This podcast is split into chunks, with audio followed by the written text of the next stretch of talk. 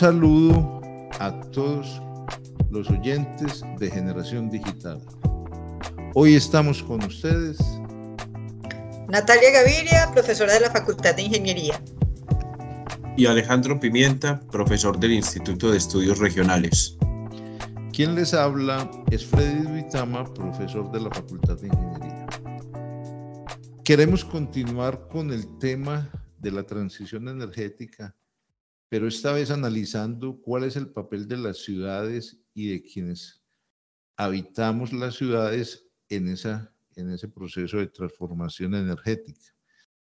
Pues, para motivar el tema voy a dar algunas cifras que seguramente muchos de nosotros conocemos. Mire, según el Banco Mundial, para el año 2021 el 57% de la población mundial vive en las ciudades. O sea, estamos hablando de 4.400 millones de personas. Y ese porcentaje pues tiende a aumentar al punto que en unos años 7 de cada 10 personas estarán en las ciudades. De acuerdo a la ONU, eh, las ciudades consumen el 78% de la energía mundial y producen más del 60% de las emisiones de gases de efecto invernadero, aunque solo ocupan el 2% de la superficie de la Tierra. El mismo Banco Mundial habla también que los centros urbanos generan el 80% del Producto Interno Bruto Mundial. Son cifras que, por supuesto, muestran pues, el papel tan determinante que puede tener quienes, las ciudades en la, en la transición energética. Para hablar de este tema, tenemos hoy un invitado muy especial que no solo conoce bastante de transición energética, sino que él mismo se define como un activista del problema urbano y, el, y de los temas relacionados con las ciudades. Es Santiago Ortega Arango, quien es ingeniero civil de la Universidad Nacional, magíster en recursos hidráulicos de la Facultad de Minas de la misma universidad, es fellow en Global Journalism o reportería global de la Monk School of Global Affairs de la Universidad de Toronto. Santiago tiene una amplia experiencia en investigación en temas de cambio climático, energías renovables y transición energética, actividades que ha desarrollado en la Universidad Nacional y con la Escuela de Ingeniería de Antioquia. Es fundador del grupo de investigación Energía, un grupo de investigación de la Escuela de Ingeniería que se enfoca en varios temas. Por ejemplo, el rol de los prosumidores de energía. Recordemos ese concepto pues, de un episodio pasado de productores y consumidores de energía. También se encargan de identificar oportunidades de negocio que aparecen a partir de la transición energética Santiago también es empresario, es un socio, fundador y director de innovación de la empresa emergente de energía sostenible. Un saludo, Santiago. Freddy, un saludo, un saludo también para, para Natalia, para Alejandro y para, para, todos los que nos escuchan. Santiago, miran, em, sabemos que, la, que la, la ciudad, la forma de habitar la ciudad tiene raíces históricas, incluso en la antigüedad. Pero el fenómeno urbano, la forma como habitamos actualmente, tiene mucho que ver con las características muy específicas de las, de las ciudades modernas y de las grandes áreas metropolitanas. Ya veíamos esos datos que nos daba Freddy de una característica de nuestro tiempo es el alto consumo energético que tienen eh, las ciudades, sobre todo por el uso eh, de la electricidad, entre otro tipo de, energías. También el tipo de contaminación que, que, tienen, las, que tienen las ciudades, eh, muy derivado pues del tipo de combustibles del cual eh, se saca pues digamos que esta energía. Uno de los grandes retos es reducir emisiones, uso de energías renovables, mejorar eficiencia energética. ¿Qué tal si comenzamos por ahí y nos cuentas eh, por qué las ciudades son claves para el éxito de una transición energética? Pues Alejandro, el tema es que, las ciudades de la revolución industrial para acá son, digamos, esos centros que concentran eh, la mayor actividad humana. ¿Cierto? Nosotros puede que durante la época feudal estuviéramos más o menos regados, a pesar de que había ciudades también en ese momento, pero después de la revolución industrial ya definitivamente somos un país, eh, un, un, un, mundo urbano y cada vez más urbano.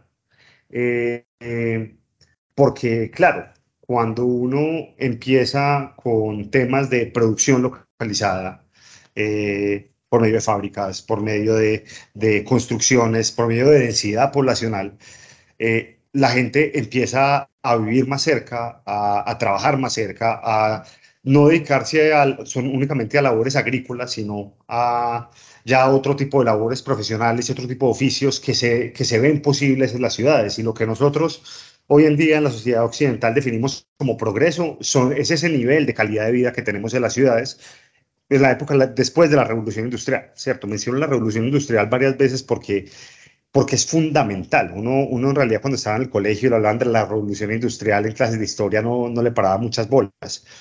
Pero cuando uno alcanza a ver que el uso de los combustibles fósiles es lo que hace que nosotros como sociedad seamos capaces de tener la, los niveles de vida y la capacidad de transformación global que tenemos y, y la capacidad de, de creación y de, y de, aprovechamiento de los recursos, eh, definitivamente estamos en otra onda, ¿cierto? Hoy en día cualquier persona que nos escuche puede tener en su closet algo así como 15 o 20 mudas de ropa fácilmente. Y 15 o 20 mudas de ropa en 1500 la tenía únicamente el emperador, ¿cierto? La gente no tenía cómo, cómo, cómo aprovechar esos temas materiales porque el trabajo humano y el trabajo manual es muy costoso. Cuando uno le toca ponerse a hacer trabajo uno mismo, eh, claro, toma tiempo, toma energía, cansa, pero cuando uno pone una máquina a hacerla, a que lo haga, que es lo que hace la revolución industrial, nos libera tiempo para pensar, para, para proyectar el avance de la tecnología y de la ciencia mucho más allá. Y esa cantidad de energía disponible que nos dan los combustibles fósiles nos, nos lleva a, otro nivel muy distinto al que estábamos antes. Pues si uno hablara con un campesino de la Edad Media eh, y le dijera cómo vive, pues no, no se lo creería pero ¿qué pasa? Con este tema del, calentamiento global, con que, que sigue siendo también un problema energético porque nos termina afectando nuestra fuente principal de energía, que es la, la comida, eh, lo que hacemos es que, que nos vemos en una situación muy particular porque estamos en, una, en un avance social gigantesco gracias al petróleo y los combustibles fósiles y gracias al conocimiento que tenemos de ahí es que tenemos que decir, venga, es que tenemos que ir a otra cosa, tenemos que irnos a, a unas fuentes de energía distintas, tenemos que irnos a, a, a una, a una apropiación o un uso de los recursos distintos, aprovechando que ya tenemos un entendimiento sistémico que antes no teníamos. Eh, y parte de eso, para volver al tema de las ciudades, es que muchas de esas acciones de transformación, claro, como toda esta energía, como todas estas labores, como todo esto se concentra en las ciudades, las mismas ciudades terminan convirtiéndose en elementos de cambio y en elementos de transición. Yo iba a preguntarte en relación con eso. Me parece muy interesante que eh, traigas a colación, digamos, el elemento de cambio, de transformación de las ciudades, pero también es como una paradoja, porque por otro lado, las ciudades se están convirtiendo pues también, eh, por un lado, en focos de desarrollo y focos obviamente de consumo energético y a su vez en focos de contaminación. Es decir, también contribuyen al calentamiento global, etc. Entonces, en ese sentido, también la forma como vivimos y la forma, digamos, como manejamos nuestra vida en la ciudad tiene que tener alguna relación, digamos, con, pues, con todos estos temas. Y hay un tema que a mí me parece bien interesante y es el de la movilidad. Yo creo que todos estamos ahora, ahora cuando vamos a comprar un carro, creo que todos miramos hacia otras tecnologías, que sean ojalá eléctricos o que sean híbridos. Y pensamos también entonces, o tratamos de pensar, bueno, ¿y qué tal si no compro un carro, sino que me muevo en transporte público? Yo quisiera que habláramos y que nos contaras de pronto un poquito acerca de esto, es decir, eh, la forma como nos movilizamos en la ciudad, transporte público, transporte privado y la transición energética. ¿Qué pensás vos al respecto? Pues lo, primero es, una, es una, una, especie de cuña publicitaria. Yo hace unos meses, no, fue el año pasado, eh, yo vivo en Envigado, mi oficina quedaba en Laureles, la oficina la movimos en Envigado y me cambió la vida vivir cerca del trabajo pues ya me demoro siete minutos en bicicleta a la oficina y vuelvo y es una cosa maravillosa. El carro lo utilizo a veces los fines de semana y eso también no solo me está ahorrando tiempo, me está ahorrando plata, me está ahorrando una cantidad de cosas. No todo el mundo puede hacerlo, no todo, para no todo el mundo es fácil mover su lugar de trabajo, mover su lugar de vivienda, Pero hay un concepto bien interesante que llama la ciudad de los 15 minutos, que es algo que los arquitectos hablan mucho, los urbanistas hablan mucho de que no, que es que todo debe quedar cerquita y que está ahí. Y eso a nivel urbano se puede diseñar y se puede hacer, pero a nivel personal también, ¿cierto? Uno, uno puede de alguna manera crearse su ciudad de 15 minutos y si lo hace va a ser una cosa, una cosa maravillosa.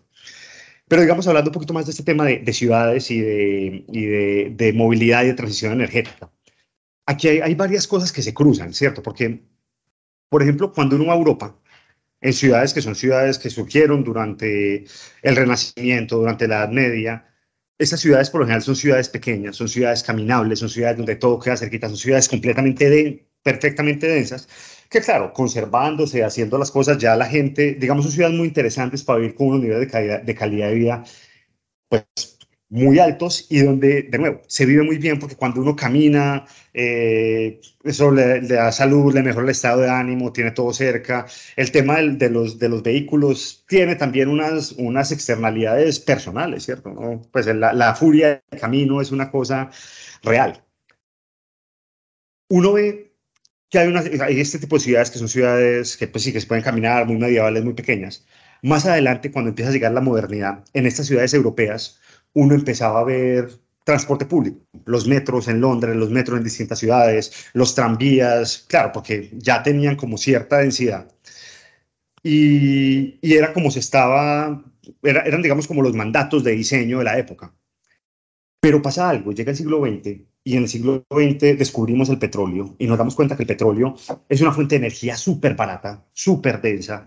Eh, se inventan los coches a eh, a propulsión pues, de, de, motores de combustión interna, que a su vez termina solucionando un problema, que era un problema de, de sanidad en las otras ciudades por los coches cargados por caballos, por todos la, la, los excrementos de caballos que iban por todas partes y que terminaban también generando unos problemas de expansión. Ahí llegamos a un desarrollo en el siglo XX también de los Estados Unidos. Estados Unidos tiene unas ciudades, digamos, de la época de la modernidad, Boston, Washington, eh, algunas zonas de Nueva York, particularmente las ciudades de la costa este de los Estados Unidos. Pero cuando empieza el desarrollo del petróleo, Estados Unidos empieza a desarrollar hacia el oeste y Estados Unidos es un país con demasiado espacio. Entonces combinamos espacio, combinamos una tecnología al alcance de la gente que la gente quería tener, porque es que montar en carro es cómodo, es chévere, a la gente le gusta. Eh, una de alguna manera una adaptación a nivel global al petróleo, porque es que el petróleo no solamente sirve para, para, la gasolina de los carros, sino que sirve para las llantas de los carros y sirve para pavimentar las vías por las que los carros andan, pero también para, la, para las medicinas, para el plástico, para los solventes de, para, para, el jabón, incluso para los alimentos. El petróleo es la fuente principal de agroquímicos para, para fertilizar los campos. Entonces, terminamos teniendo una, una, economía en el siglo XX totalmente eh, dependiente de los vehículos. Y claro, las ciudades gringas empiezan a expandirse y a expandirse, expandirse. Una persona en Estados Unidos puede manejar 150 millas para llegar al trabajo. Si uno fuera a hacer eso a caballo o en bicicleta, pues se demora dos días, ¿cierto? Entonces empezamos a tener esos fenómenos de suburbanización en Estados Unidos. Eh, donde cada persona tiene su carro, donde hay vías grandes, autopistas y demás. Y Estados Unidos se convierte también en ese, en ese faro de desarrollo económico y de, y de ideal de sociedad durante la mayor parte del siglo XX. Países como Brasil incluso, que en los 70 también hicieron su brinco a la modernidad construyendo la nueva catedral, la nueva capital en Brasilia, en el centro del país, con, con avenidas grandes de 8 o 9 carriles, con industria de automovilística en todas partes, nos faltó, o no nos faltó, digamos, el desarrollo de esto tiene unos, unos, unos impactos urbanos de pérdida del uso del suelo, de degradación de zonas de la ciudad, de ciudades para los carros y no para la gente, que nos vinimos a dar cuenta, digamos, mucho tiempo después, ¿cierto? No es, no es la, el avance de la humanidad se basa como en tecnologías que creemos que son muy buenas, que tienen impactos que pues aceptamos, pero muchas veces no vemos qué va a pasar en el largo plazo con eso. Yo creo que nadie se imaginaba los problemas que íbamos a tener de contaminación atmosférica, una cantidad de cosas en la década del 50 o del 40. ¿Cierto? La gente decía, no, es que esto es progreso, es comodidad y todo el mundo va a tener su carro y va a funcionar muy bien. Pero hoy en día, con el tema del calentamiento global, de esa dependencia tan fuerte de los combustibles fósiles, en particular del sector transporte, con las muertes, con las investigaciones en las muertes por, por contaminación del aire y por las distintas enfermedades, nos dimos cuenta, venga, es que esto no nos funciona. Esto está bien, pues, económicamente funciona, las ciudades crecen, pero, pero es que la gente no vive bien, la gente pierde tiempo, la gente vive, vive estresada, hay cualquier cantidad de muertes en las vías. Ayer hablaba el secretario de Movilidad de Medellín, que es que en Medellín ya muere, ya muere más gente por accidentes de tránsito que por violencia.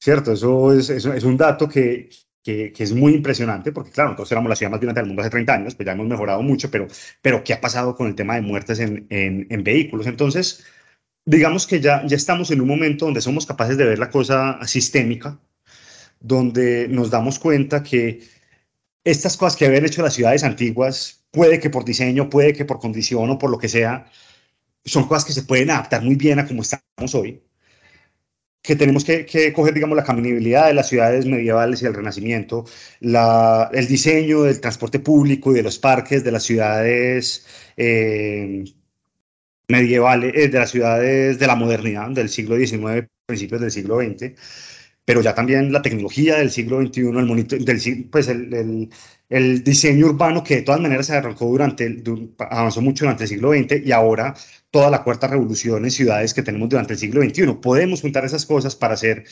unas ciudades, hombre, mucho más vivibles, mucho más equitativas y, y mucho más caminables y, y, ricas de vivir. Y la movilidad... Santiago, decime, decime.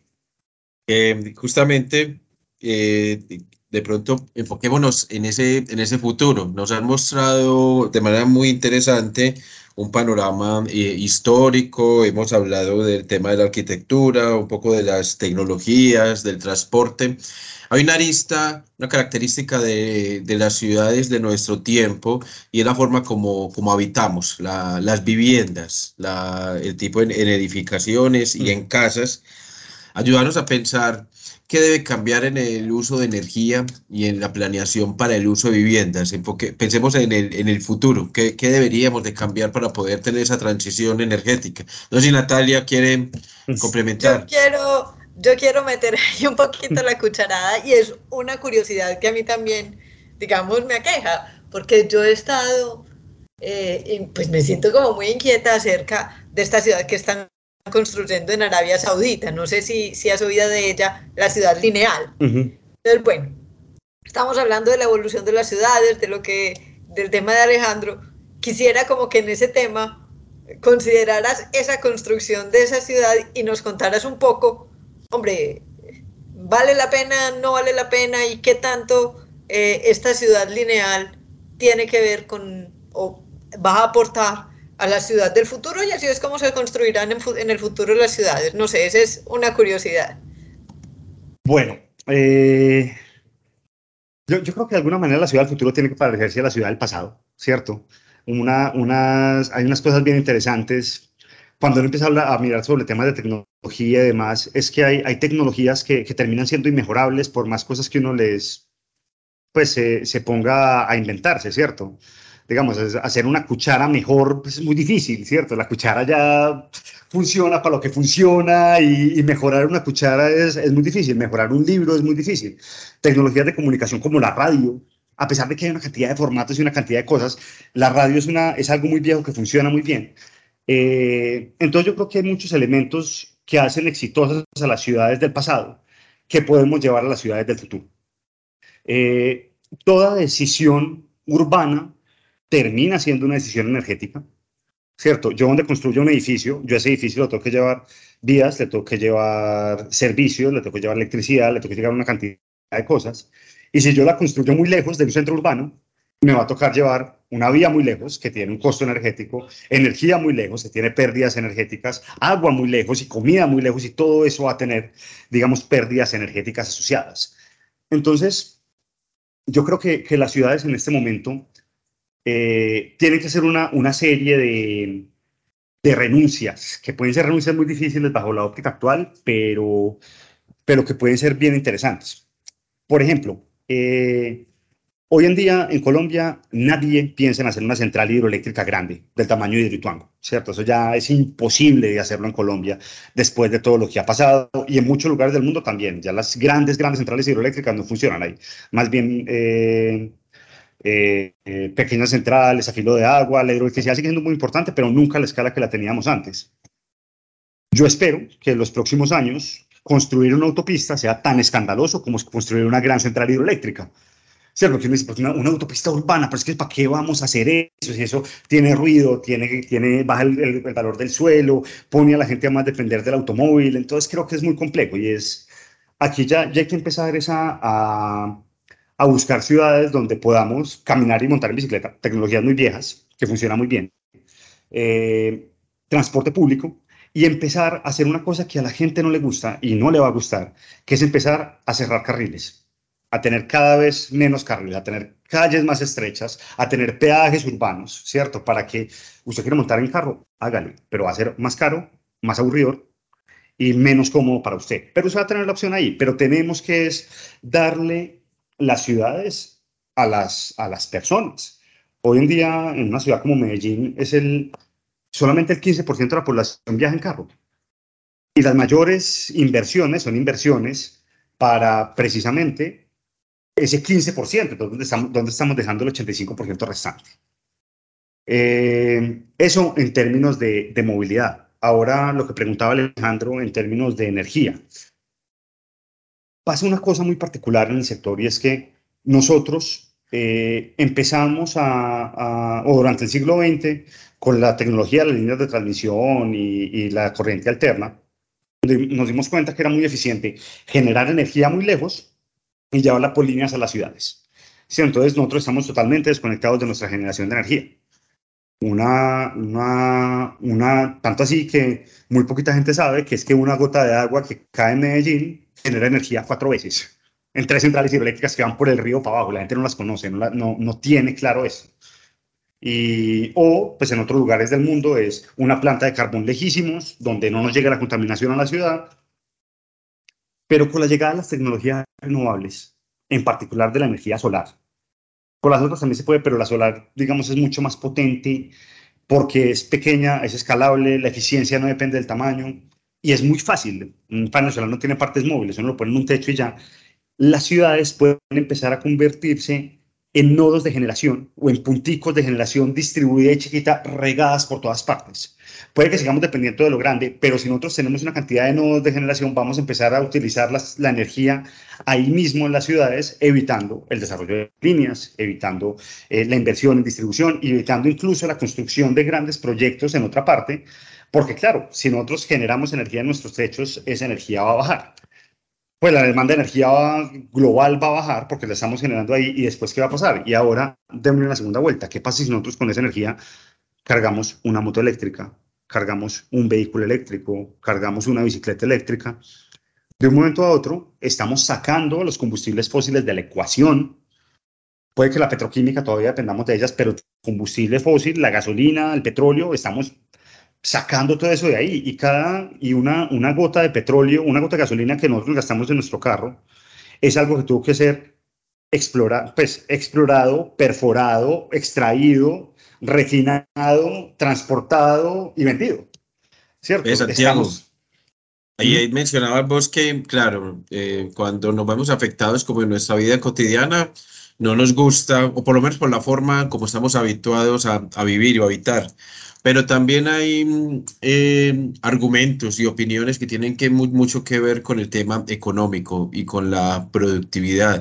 ¿Vos cómo, cómo, ves eso? En la transición energética de las, de, las ciudades, ¿cómo se va a ver afectada la productividad para bien o para mal? Pues ve, yo creo que, que una cosa es la productividad en el siglo XIX, otra cosa es la productividad en el siglo XXI, ¿cierto?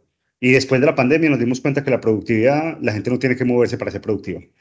Entonces ya el tema de movilidad, productividad se empieza como a, desacoplar. De alguna manera también como se desacopló el tema de PIB CO2, ¿cierto? Antes el PIB y el CO2 iban para el mismo lado, ya, ya se están, lo están haciendo de, pues ya, ya se desacopla, ya la economía puede crecer sin tener más emisiones de CO2.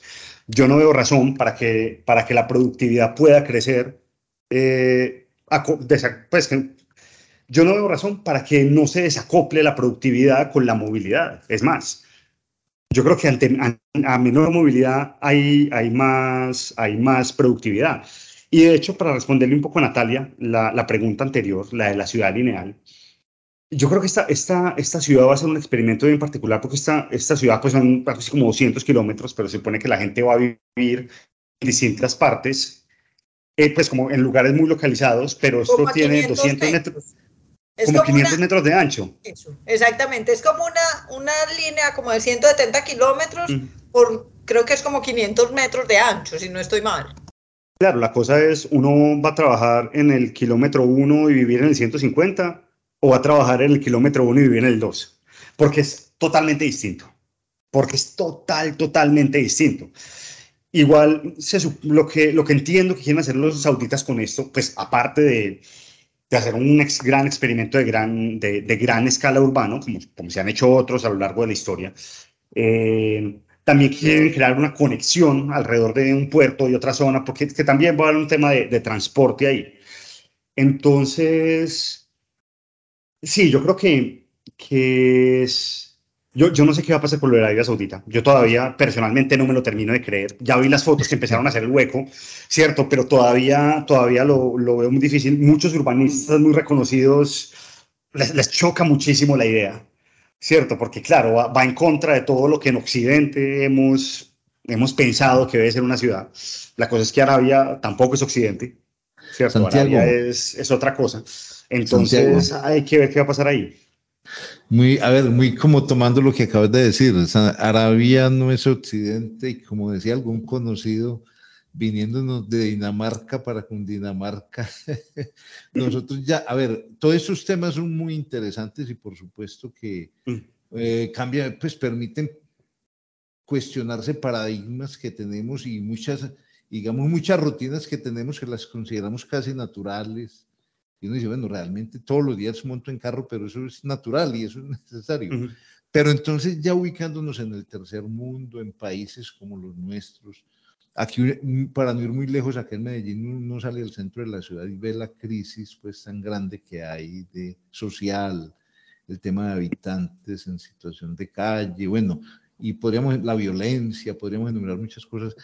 ¿Cómo compaginar esa realidad tan cruda y tan crítica que tenemos como ciudad y empezar a soñar en, ese, en cambiar ese paradigma de ciudad, por ejemplo, en movilidad, en temas de usos de energía, pues ya digamos ya soluciones viables para el tercer mundo y para países como el nuestro, ¿cierto?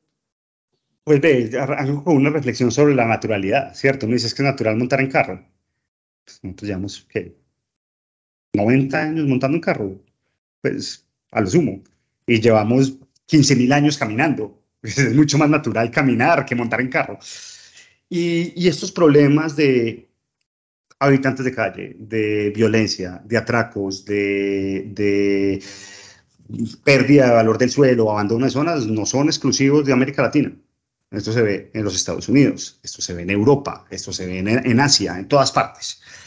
Pero cuando nosotros empezamos a mirar la ciudad desde un punto de vista sistémico, empezamos a ver que construir ciudades de determinada manera termina apoyando a que los espacios se recuperen. Tomemos el caso de Medellín de Parques del Río.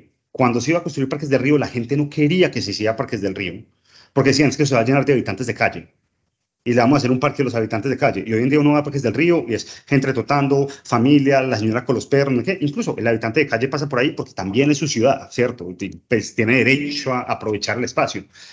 Pero la cosa es que cuando uno genera espacio público, el espacio público genera apropiación y la apropiación termina generando seguridad. ¿Cierto? Es mucho más fácil caminar por una, o más tranquilo caminar por una calle con mucha gente, a con una calle absolutamente vacía y oscura. En una calle absolutamente vacía y oscura uno dice, que me van a atacar? Por una calle con mucha gente, por lo menos de alguna manera la gente, la gente se termina cuidando entre ellas, la gente evita que haya riñas, evita que haya cosas, entonces hay, hay como más ojos sobre, sobre, sobre la calle.